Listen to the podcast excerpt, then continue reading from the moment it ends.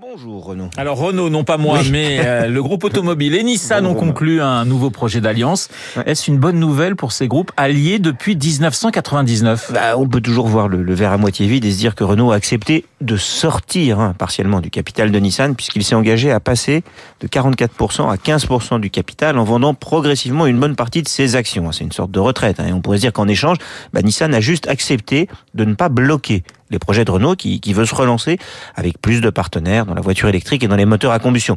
Mais sans entrer dans les détails techniques d'un accord qui est vraiment très complexe, je vous dirais que cet accord est quand même une bonne surprise. Alors en quoi est-ce positif? Bah, Renault et Nissan, c'est c'est un vieux couple. Ils ont été obligés de se marier il y a un peu plus de 20 ans.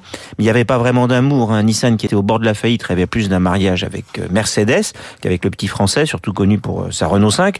Les Allemands n'avaient pas voulu du, du japonais. Et du coup, bah, le français s'était engouffré dans la brèche. À la surprise générale, et en grande partie grâce au leadership qui a été longtemps éclairé, il faut l'avouer, hein, quand même, de, de Carlos Ghosn, Nissan avait fini par se redresser et par redevenir beaucoup plus gros que Renault. Et au fil du temps, bah, la relation s'est dégradée entre les deux partenaires au point que bah, ils faisaient de moins en moins de choses en commun. Leurs routes divergeaient, alors qu'au contraire, aujourd'hui, on le sait bien, la nécessité pour les constructeurs automobiles, c'est d'avoir la taille critique pour mutualiser les investissements dans le digital et la voiture électrique. Là, le tandem prend aujourd'hui un nouveau départ qui ouvre un nouveau champ des possibles et c'est ça la bonne nouvelle. David, pourquoi ce nouveau départ pourrait fonctionner?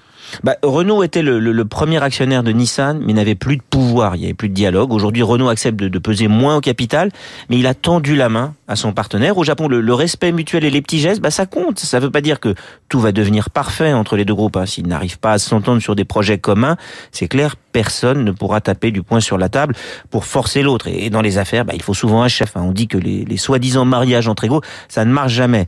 Là, le pari qui est fait, c'est celui du pragmatisme. hein. Renault et Nissan n'ont pas besoin d'être d'accord sur tout, mais plus ils seront d'accord, plus ils auront chacun à y gagner. Il faut que les deux groupes, en fait, apprennent à nouveau à se respecter. Dans un monde capitaliste fait de rapports de force, ça peut sembler utopiste, hein. mais faut pas s'interdire. Leur union ne marchait plus. Elle va peut-être avancer sur de nouvelles bases. Moi qui suis un éternel optimiste, je trouve que c'est un progrès. Le décryptage de David Barrou sur l'antenne de Radio Classique. Tout de suite la météo.